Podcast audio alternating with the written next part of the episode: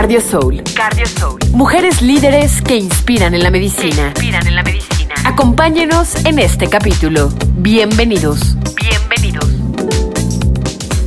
Sean bienvenidos a un capítulo más de Cardio Soul. Mi nombre es Ceder Flores y para mí es un gusto estar con dos de las personalidades más importantes de la medicina hoy en día. Nos acompaña en el día de hoy la doctora Alejandra Min, la cual es cardióloga clínica que posee un doctorado en ciencias médicas en el área de biología molecular y además es la jefa de asuntos médicos en el área operacional de Bayer de México. Asimismo, también tenemos la presencia de la doctora Sandra Quintana, médico hematóloga egresada del Hospital General de México con maestría en ciencias químico-biológicas por el IPN, con un adiestramiento en el Centro de Hemostasia y Trombosis en la Universidad del Norte de Carolina y responsable de la unidad de medicina especializada en Bayer de México. Sin duda para mí es un honor contar con estas dos personalidades en nuestro programa de Cardio Sol. Muchas gracias doctora y bienvenidas a esta, esta entrevista que tenemos programadas para ustedes. Gracias, Eder. No, muchas gracias. Doctora, y sin más preámbulo, me gustaría comenzar esta charla haciendo una pregunta fundamental. ¿Cuál fue el motivo por el cual ustedes decidieron convertirse en médicos? Y si existió durante ese camino alguna personalidad, algún familiar que los motivara justamente a tomar esta decisión? Y de manera posterior, ¿por qué derivarse a estas ramas, la cardiología y la hematología? Doctora Quintana, me gustaría empezar con usted. ¿Qué, nos puede decir de, de, esta trayectoria? No, la verdad es que, que, que cuando me haces esa pregunta vuelvo a mi niñez, ¿no? Entonces, la verdad es que yo creo que yo creo que tenemos muy metidos a veces eh, algunas aspiraciones y sueños que también tenían tus papás, particularmente mi mamá. Entonces creo que, creo que desde ahí empiezas, además de que mi papá es médico, pero no estaba con nosotros físicamente, ¿no? Entonces creo que, creo que fue parte, sí, obviamente, no puedes decir que no fuera parte de ti el que pudieras convertirte en esta, pues en esta, o sea, tomar esta carrera que finalmente es la medicina. Sin embargo, yo creo que cuando, cuando tomas esta parte y, y uno se traslada sí, hoy se hice medicina general, pero ¿por qué quería yo hacer hematología? Me encantaba, yo creo que desde el principio, desde, la, desde, desde antes de la carrera, la coagulación. Entonces era algo que me gustaba mucho leer y leer sobre la coagulación y creo que eso fue marcándome paulatinamente hasta pues hasta que, que, estás haciendo la residencia y hay figuras en, en tus pacientes que te empiezan a, a, a, cuestionar a dónde te quieres ir, ¿no? Si es la parte oncohematológica, que es la mayor parte de las veces, sin embargo, a veces te sientes un poco impotente porque hay cosas que no dependen de ti a pesar de las terapias. Entonces, no me encantaba y me encantaba más la parte de que le llamamos la hematología benigna y esta parte de coagulación. Entonces, hay un paciente que realmente me ayudó mucho a, a, que me gustara tanto la hemorragia como la trombosis y creo que eso va causando en ti eh, cambios eh, que, que, en tu evolución, que de alguna manera traes, ¿no? En tu DNA, en tu, en tu forma de ver las cosas, que te van gustando, ¿no? Entonces, creo que ese es una, un primer alcance cuando tienes un paciente que era padre, de hecho, que me bautizó a mi hija, ¿no? Y que, y que de alguna manera este paciente era, era paciente con hemofilia y que tenía una infección secundaria finalmente a, la transfusión de aquel entonces. Y me ayudó mucho a tratar de, de luchar siempre y no ponerte barreras. Y creo que eso fue algo muy importante en mi carrera, porque no puedes dejar solamente lo que estudias, lo que lees, si no tienes también la figura del paciente. Entonces, poner al paciente e irte eh, eh, adentrando a esta situación, creo que eso es lo que te, te va formando más como médico y como médico especialista. Este sacerdote entonces fue uno de los principales motivadores para elegir esta área de la hematología, doctor. Sí, la verdad es que sí.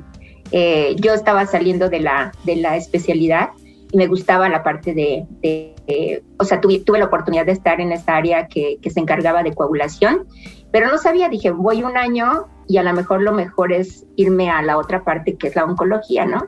Sin embargo, este padre llegó y él pues tenía poco tiempo que se había diagnosticado con VIH, fue una época muy difícil en los, en los 80s, a finales de los 80s que a mí me tocó, y nos fuimos al Orthopedic Hospital en Los Ángeles pagado por, por esta, pues por, obviamente por la, por la iglesia, fíjate, que le pagó al, al, IMSS para que nosotros pudiéramos hacer esta, pues esta subespecialidad en los pacientes con hemofilia.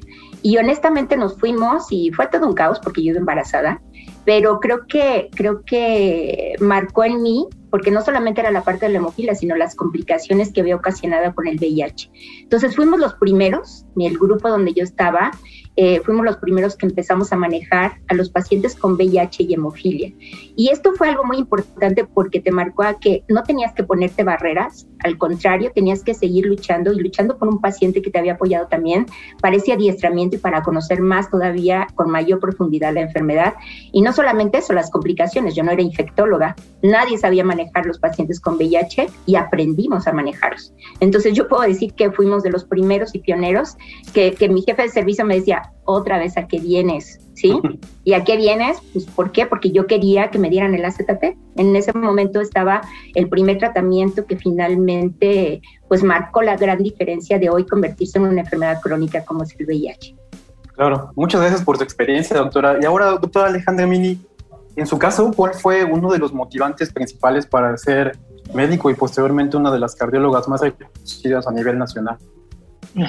Gracias, Eder. Mira, pues digo, es obvio, ¿no? El apellido lo llevo a cuestas, ¿no? Eh, mi padre es, es, es, cardiólogo, yo lo admiro mucho, yo, yo hice la residencia con él porque quería, eh, a mi modo de ver, lo sigo viendo así, quería estar con el mejor maestro de cardiología que podría estar, ¿no? Esto obviamente representó otros, otros retos, pero lo conseguí. Eh, yo tomé la decisión muy chica, creo que a los cinco años decidí que iba a ser médico y siempre eh, estuve eh, cierta de que iba a ser cardiología. De hecho, eh, claro, uno tiene, conforme vas creciendo y conociendo otras cosas, tienes tus, tus dudas, ¿no? Todavía en la preparatoria, cuando estaba llenando mi hoja para irme a medicina, estaba pensando entre biología y medicina, ¿no? Porque Jacques Cousteau era muy, muy famoso y yo quería ser bióloga marina, ¿no? Pero bueno, escogí medicina y ya en medicina los primeros años me fascinó la bioquímica y en algún momento pensé que iba a hacer maestría y doctorado en bioquímica. Pero cuando entré a los ciclos clínicos, el hospital me atrapó. O sea, realmente eh, me di cuenta de que no, quería hacer, quería hacer clínica, ¿no? Y, y después vinieron los años duros de la residencia de medicina interna, que no me gustaba mucho, ¿no? debo ser sincera, ¿no? Eh, y fueron dos años muy, muy, muy, duros donde, donde fue la primera vez en serio que dije, bueno, quizás no soy una buena clínica. Afortunadamente en el eh, para el tercer año me derivé a cardiología y desde que llegué a cardiología supe que no me había equivocado. Eh, es una especialidad que siempre me ha parecido eh, una especialidad que no da lugar a estar muy exacta, ¿no? que no da lugar a estar especulando tanto como pudiera ser algunos aspectos de la medicina interna, con todo el respeto para los internistas pero la, la, cardiología es muy exacta, lo que la puedes medir, la fisiología eh, eh, cardíaca y vascular es, es fascinante, ¿no? Entonces, eh, la verdad es que desde que llegué, desde que llegué supe que había llegado al lugar exacto y no me he arrepentido después de 20 años de haber salido. Muchas gracias, doctora. doctora sin duda es muy complicado tener como papá a una de las figuras también más importantes de cardiología a nivel nacional. ¿Qué es lo bueno y lo malo de eso? Mira, yo, yo siempre he reconocido eh, que quizás lo que más le aprendí, porque uno podría pensar que teniendo a un papá cardiólogo y yo siendo cardióloga, todo lo que sé de la cardiología se lo aprendí a él. No, no es cierto. Él no me trató diferente a como trató a todas las generaciones de residentes que han pasado por el hospital primero de octubre. Pero quizás que algo que yo le reconozco a él es eh, cómo tratar al paciente, su humanidad, ¿no? cómo nos debemos al paciente y cómo el paciente es lo más importante y siempre debe estar en el centro. Y creo que es algo que caracteriza al servicio de, cardiología del primero de octubre y a todos los que hemos egresado de ahí. Y eso sí, se lo debo totalmente a él, en cómo hablaba con sus pacientes, y eso se aprende de ver, ¿no? No, no hay una fórmula que te diga haz A, B o C, no es, es cómo interactúas con el paciente, cómo lo escuchas, cómo lo ves a la cara, ¿no? Cómo dices las cosas, etcétera. Entonces, eh, esa es la parte de arte de la medicina, ¿no? Que no es ciencia, es arte de cómo ser un buen médico. Y eso sí se lo, se lo aprendí a él y, me siento muy orgullosa de haber estado. En las, los contras, pues son que heredas todos los amores y los odios, ¿no? Entonces, en este, en, este transitar me he encontrado, afortunadamente me he encontrado más amigos que enemigos. Muchas gracias. Doctoras, pues nos encontramos ahora ante cada vez más el empoderamiento de la mujer en diversas zonas de la medicina. Pero, sin embargo, esto nunca fue siempre así. Les platico la experiencia de una amiga mía, ella era residente de cardiología y quería ser o aspiraba a ser hemodinamia, quería ser cardiólogo intervencionista. Un día llegó al servicio de un servicio de la Ciudad de México de hemodinamia y dijo justamente eso. Y el jefe de servicio le dijo, claro, ahí está el trapeador y la escoba para que empieces a barrer, porque aquí solamente aceptamos a hombres. Sin duda, pese a que eso ya tiene algunos años, en la medicina se ha vivido muchos eventos de machismo y sin duda eh, problemas para que las mujeres puedan desarrollarse de manera adecuada. ¿Ustedes han vivido situaciones parecidas? ¿Qué opinan del machismo justamente en la medicina? Y bueno, si tienen alguna experiencia parecida, nos gustaría escucharla. Doctora Sandra, empezamos con usted. No sé, la verdad es que yo creo que es una pregunta difícil. Yo creo que yo creo que esta parte de discriminación, del machismo, no solamente se da en medicina, sino se da en todas las áreas. Y creo que, creo que esto no es nuevo, esto es desde hace mucho tiempo, o quizás desde que, desde que la mujer quería empezar a estudiar. Yo me acuerdo de mi mamá que, que no la dejaron estudiar porque era mujer. Entonces, ella no pudo entrar a la universidad en, en Pachuca, ¿no? Entonces era todavía mucho más, más esto, eh, obviamente la parte, la parte de, pues evidentemente de tanta, pues, de una época muy conservadora, muy tradicional, que evitaba eso. Afortunadamente yo no tuve ese, ese momento y finalmente yo estudié lo que yo quise estudiar, pero eh, yo creo que este es un comportamiento, es una actitud y, creo que es una muy mala actitud y que, y que violenta pues finalmente nuestra dignidad como personas. Y no solamente con el género, sino que yo creo que como ser humano también nos, nos violenta y creo que eso no está bien. Quizás a lo mejor muchas de las cosas es que uno va pensando que siempre has tenido jefes, ¿no? Siempre has tenido, casi la mayor parte han sido hombres, por lo menos, por ejemplo, a nivel del sistema de salud, ¿sí? Y, a lo mejor no se da tanto en la parte privada, sí, pero sí se daba mucho en la parte todavía institucional y creo que todavía sigue siendo mucho más, aunque ha ido creciendo paulatinamente. Sin embargo, yo fui jefe de servicio, ¿no? ¿Y por qué fui jefe de servicio? Pues porque yo pensé que no iba a hacerlo, que a mí no me iban a dar esa jefatura y, la verdad es que me la dieron. ¿Y por qué me la dieron? Porque al principio me dijo mi jefe, no pensaba yo dártela. ¿Y sabes por qué no? Pues porque eres mujer. Dos, porque eh, sí, o sea, te decían, porque eres mujer. Pero una de las cosas que he visto a ti es tu perseverancia. Y otra de las cosas que veo, que a pesar de que has estado embarazada, a pesar de que has tenido hijos, siempre has estado tú presente y eres mucho más constante con los que yo tengo ahorita trabajando. Entonces veo que tú eres, eres perseverante, eres estudioso, eres responsable, los pacientes te siguen y eso por esa razón creo que vale la pena darte la oportunidad de serlo. Entonces, pero creo que, creo que de ese, de ese momento, la verdad es que yo tampoco me lo esperaba. Para mí yo decía, y eso es lo que yo quiero. Sin embargo, fue un reto, fue un reto muy bueno, muy positivo, porque evidentemente la gente que estaba, sobre todo todos tus, tus, tus, compañeros y compañeros varones, a lo mejor tampoco te apoyaban del, del todo. Y entonces fue un reto también importante para mí y fue un trabajo, pues, pues no te diré que fácil, pero fue un reto que me gustó y fue un reto que me conocí y que pude hacerlo y que pude lograr y que pude cambiar un, un, servicio, ¿no? En ese aspecto. Entonces, cada vez me dieron más y más y más responsabilidades, pero me gustaba que me dieran más responsabilidades porque sentía que podía y porque sentía que, que podíamos hacer más cosas, ¿no? Por el paciente. Muchas gracias, doctora. Sin duda una experiencia de empoderamiento bastante, bastante bueno y de ejemplo para muchos otros médicos. Y en su caso, doctora Alejandra Mini, ¿Ha presentado o ha vivido eventos como el que platicábamos de machismo, de discriminación a la mujer? Pues mira, desafortunadamente tú sí, ¿no? Y tú pusiste el ejemplo, la cardiología todavía es una especialidad de hombres, ¿no? Em, en mi servicio de cardiología somos uh, únicamente eh, bueno, éramos cuatro mujeres, desafortunadamente una falleció el año pasado, entonces somos, tres mujeres únicamente, ¿no? Cuando yo veo los residentes que llegan, pues las mujeres son minoría, ¿no? Ah, hubo generaciones enteras cuando yo estuve donde no había mujeres, ¿no? Era yo la única mujer. Y desafortunadamente sí, sí hay, o sea, se reproduce eh, todas estas eh, actitudes machistas y se Em, y, bueno, desafortunadamente sí, tardé en darme cuenta, fíjate, que había sido discriminada, eh, pero eh, yo entré a cardiología embarazada de mi segundo hijo.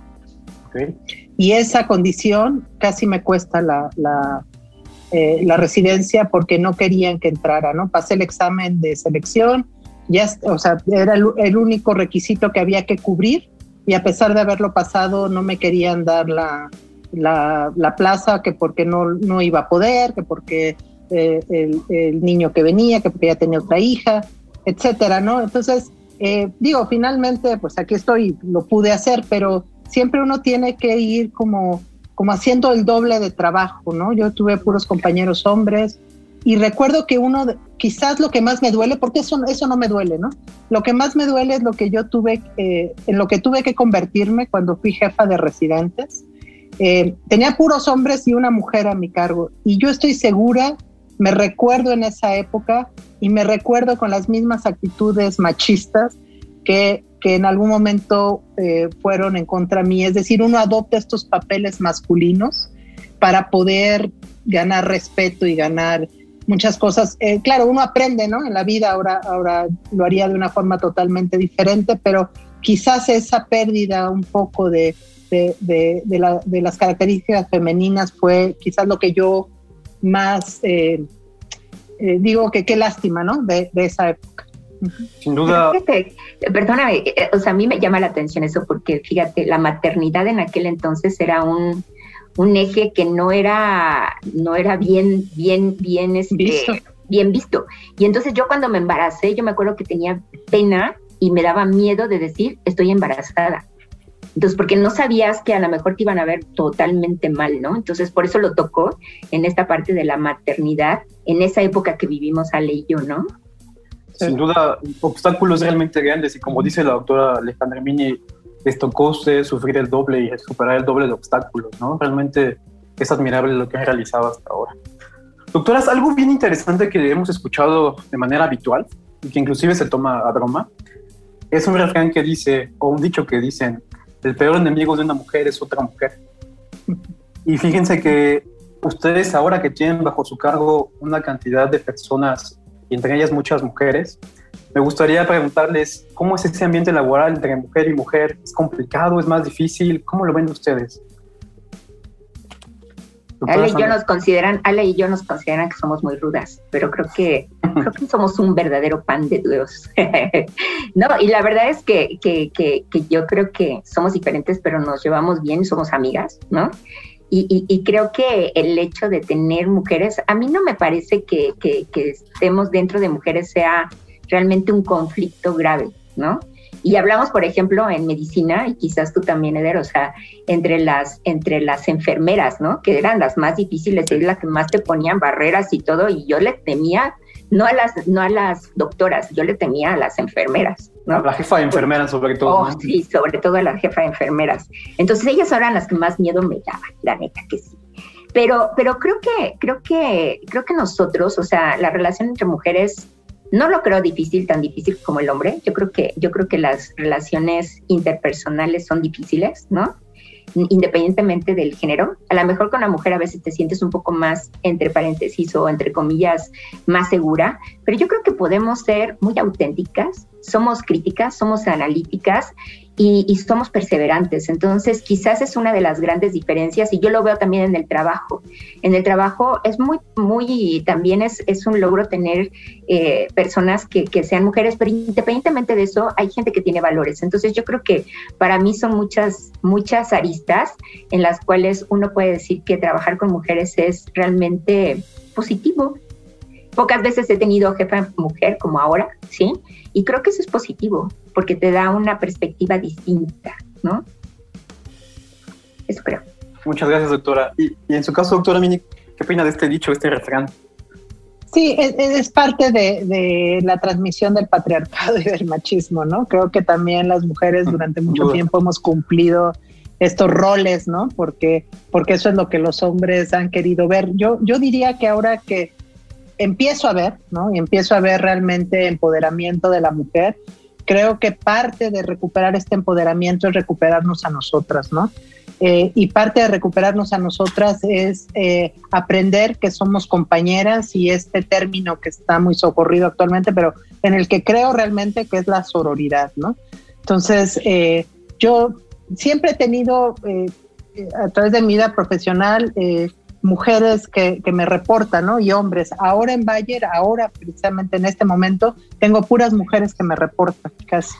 Y la verdad es que eh, es, es, es, eh, es, interesante ver cómo se dan, eh, recupero algo de lo que decía Sandra, ¿no? Para mí siempre es un espacio de seguridad, ¿no? Yo, yo me siento segura y las noto a ellas seguras.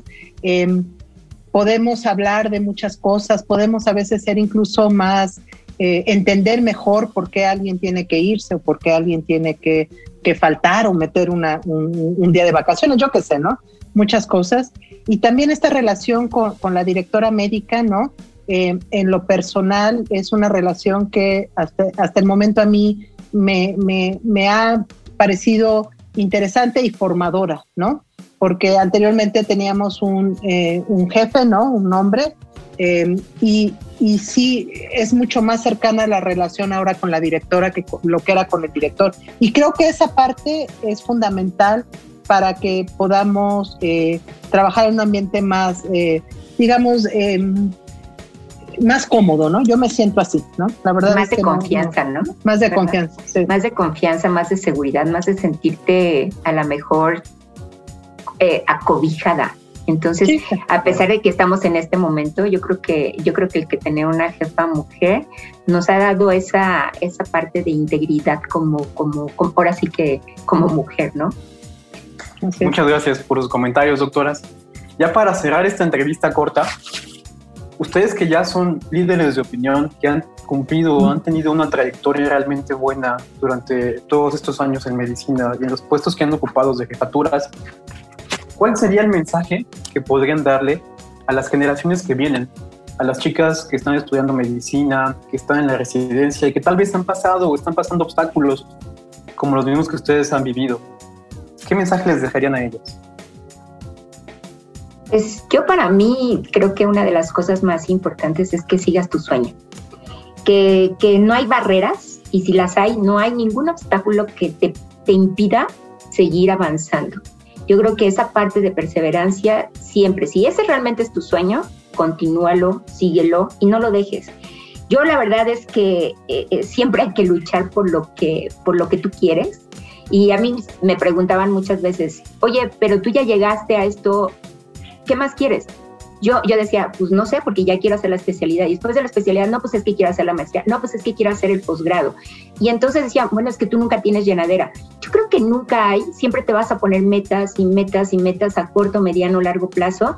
Pero el día que no tengas una meta, ese día yo me voy a morir. Entonces, ¿por qué? Porque ya no tengo esa imaginación. Y eso es lo que yo debería de dejarles a, a, a los que vienen, a mis hijos también. Porque tampoco me veo una vida sin haber tenido hijos, por ejemplo.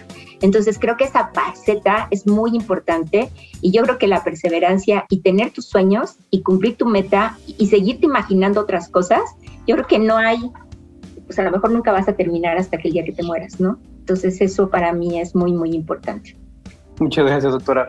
Doctora Alejandra Mini, ¿usted cuál es el mensaje que les podría dejar a estas generaciones que vienen? Sí, eh, para no ser reiterativa, porque eh, creo que creo que es cierto esto, o sea, no, no debemos de sentirnos de ninguna forma y bajo ninguna circunstancia coartadas en nuestra libertad de querer ser lo que queremos, ¿no? Em, es cierto que a veces cuesta más trabajo, pero, pero si uno realmente quiere hacer las cosas, las hace. Quizás lo que, lo que yo, con base en mi propia experiencia y lo que yo hubiera querido, si hablándole a la Alejandra de hace 20 años, es que podemos transitar eh, hacia esto y tener éxito sin dejar de lado lo que somos, no perdiéndonos en esa, eh, en esa dualidad que a veces nos impone pues los jefes o los compañeros. Es decir, podemos hacer todo lo que querramos siendo mujeres. Siempre habrá mujeres que, que estén ahí eh, para apoyarnos. Yo no hubiera podido hacer ni la mitad de lo que he hecho si no hubiera tenido el apoyo de alguna mujer en, en algún momento de mi vida, ¿no?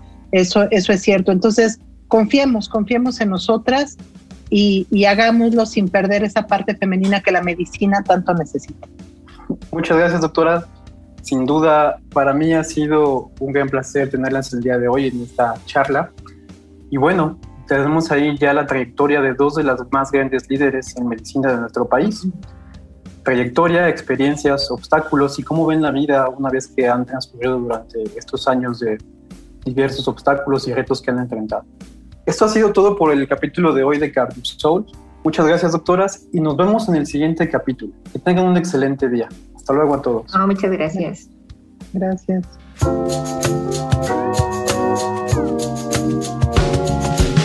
Gracias por acompañarnos en este episodio de Cardio Souls. Cardio Souls. Los esperamos para la próxima. Cardio Souls.